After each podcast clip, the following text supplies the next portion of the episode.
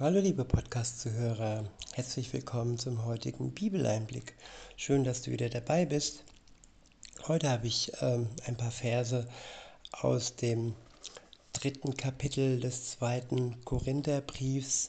Ich verwende die Übersetzung Schlachter 2000.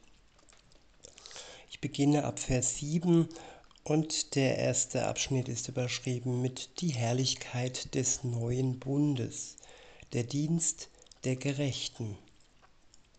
In Vers 7 heißt es, wenn aber der Dienst des Todes durch, durch in Stein gearbeitete Buchstaben von solcher Herrlichkeit war, dass die Kinder Israels nicht in das Angesicht Moses schauen konnten, wegen der Herrlichkeit seines Anklitzes die doch vergänglich war.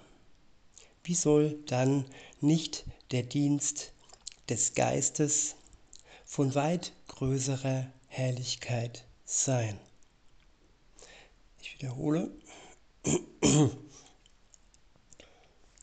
Wenn aber der Dienst des Todes durch in Stein gegrabene Buchstaben von solcher Herrlichkeit war, dass die Kinder Israels nicht in das Angesicht Mose schauen konnten, wegen der Herrlichkeit seines Antlitzes, die doch vergänglich war.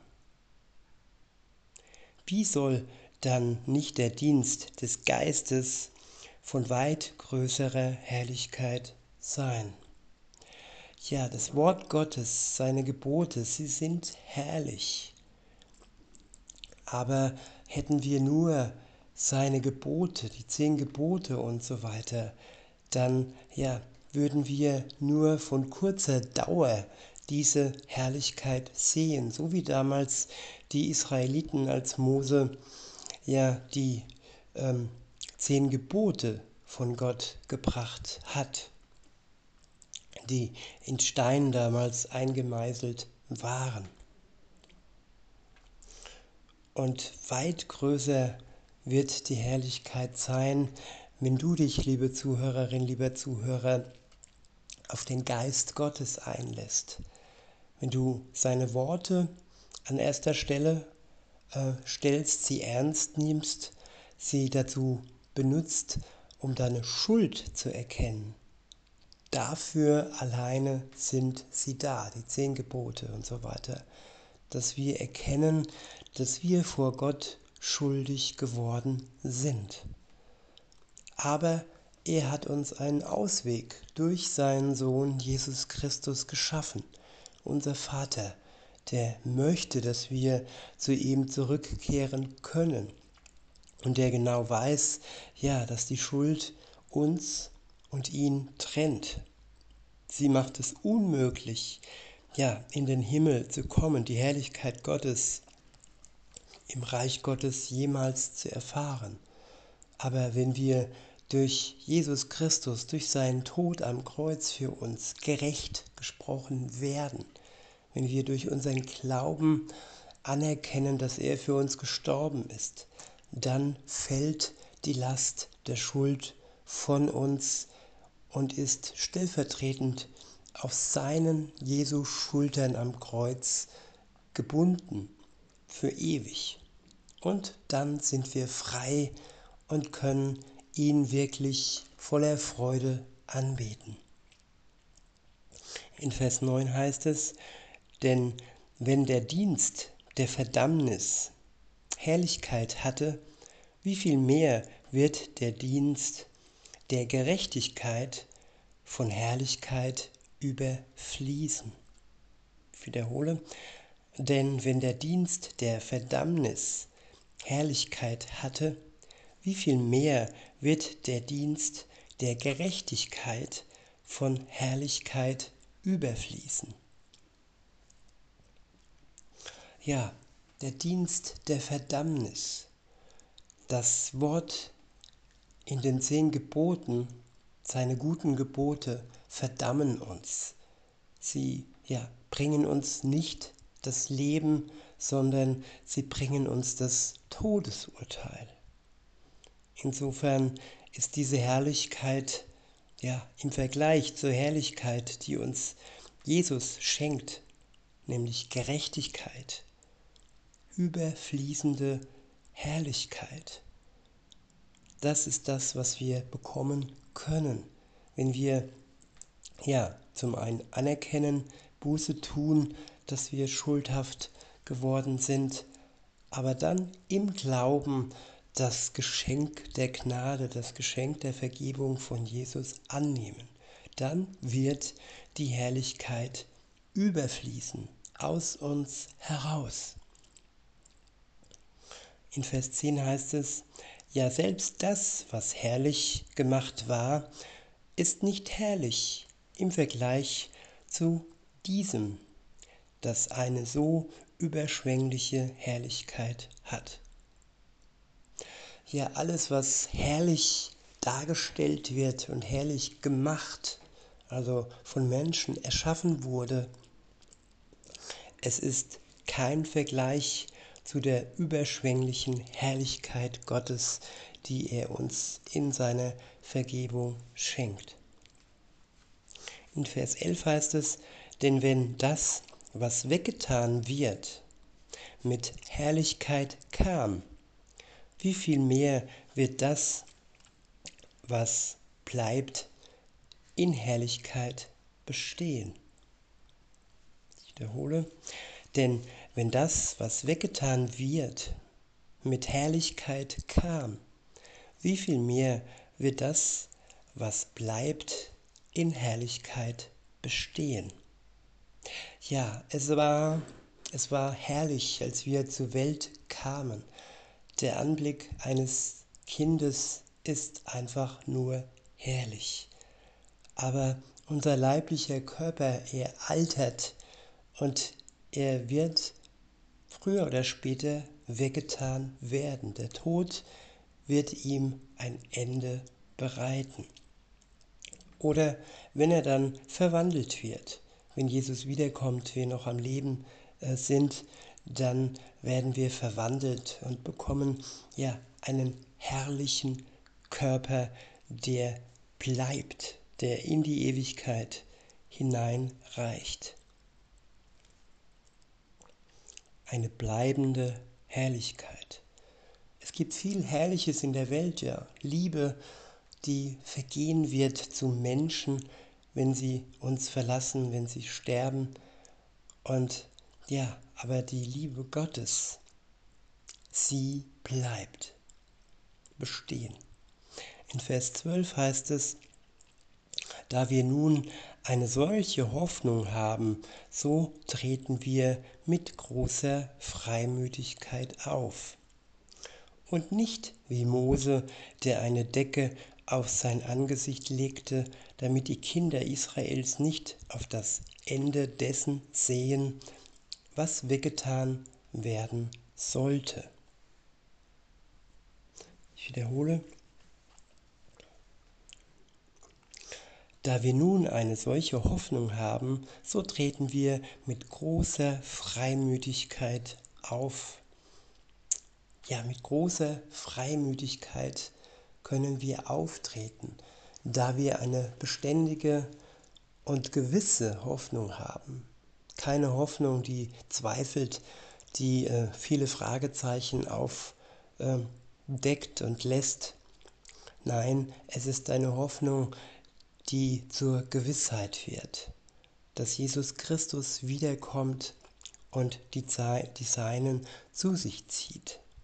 Und diese wunderbare Hoffnung kann uns freimütig reden lassen für ihn, für sein Evangelium, damit viele Menschen sich ihm zuwenden.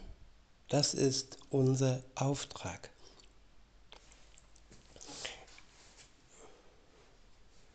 In Vers 14 heißt es, aber ihre Gedanken wurden verstockt, denn bis zum heutigen Tag bleibt beim Lesen des Alten Testamentes diese Decke unaufgedeckt, die in Christus weggetan wird.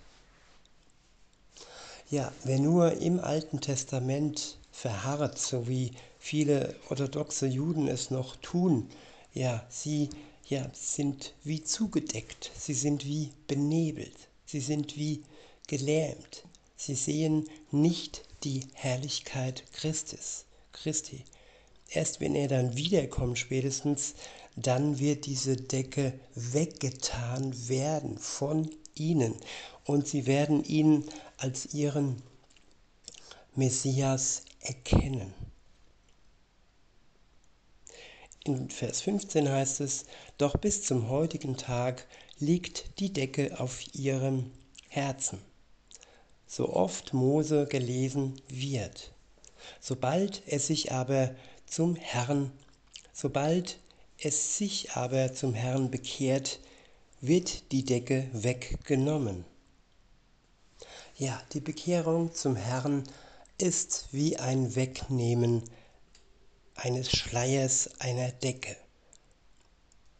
Es gibt uns einen ja, breiten Blick und der Blick auf diese Welt, den wir haben, wenn wir nicht mit Jesus unter, unterwegs sind, der wird erweitert hinein in die Ewigkeit, ins Reich Gottes. Wir bekommen den Weitblick. In Vers 17 heißt es, der Herr aber ist der Geist. Und wo der Geist des Herrn ist, da ist Freiheit. Ich wiederhole, der Herr aber ist der Geist. Und wo der Geist des Herrn ist, da ist Freiheit. Ja, die Decke ist auch wie eine Fessel. Ja, sie macht uns blind. Sie lässt uns nicht sehen, was wir sehen könnten, wenn wir mit Jesus Christus unterwegs sind. Und wenn diese Decke weggenommen wird durch die Macht Jesu Christi, dann spüren wir, dann erleben wir, was es heißt, frei zu sein. Sehnst du dich, liebe Zuhörerin, lieber Zuhörer, nach Freiheit, dann lass dir von Jesus die Decke wegnehmen. Befreie dich, lass dich befreien von, diesem, von dieser Kurzsichtigkeit. Eine Sichtigkeit, die nur auf die Welt schauen kann und die nicht hinein in die Ewigkeit reicht. In Vers 18 heißt es, wir alle aber, indem wir mit unverhülltem Angesicht die Herrlichkeit des Herrn anschauen, wie in einem Spiegel, werden verwandelt. Werden verwandelt in dasselbe Bild von Herrlichkeit zu Herrlichkeit nämlich vom Geist des Herrn.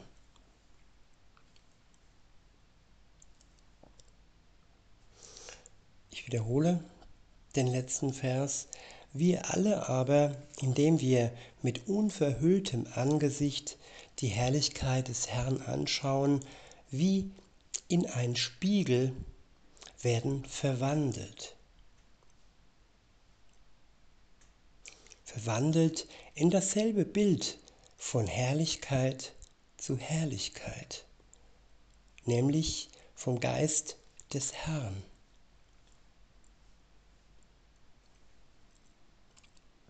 Ja, wenn wir mit unverhülltem Angesicht vor dem Herrn stehen,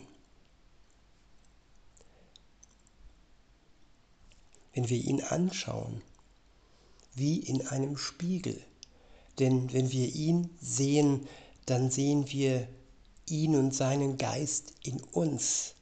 Er spiegelt sich wieder. Wir werden verwandelt und wir werden dann Stück für Stück ihm gleich gemacht. Durch den Geist Gottes, der in uns wirkt und der in uns verändert. Die Herrlichkeit des Menschlichen, Gott hat uns herrlich geschaffen. Wir, wir sind eine herrliche Schöpfung Gottes. Das ist das eine. Aber wenn wir in Beziehung zu Jesus treten, dann treten wir hinein in die neue Herrlichkeit. Nicht gebunden an unser irdisches Leben, sondern gebunden an die Ewigkeit. Es ist eine Befreiung vom irdischen hinein ins Ewige. In diesem Sinne, liebe Zuhörer, wünsche ich euch noch einen schönen Tag und sage bis denne.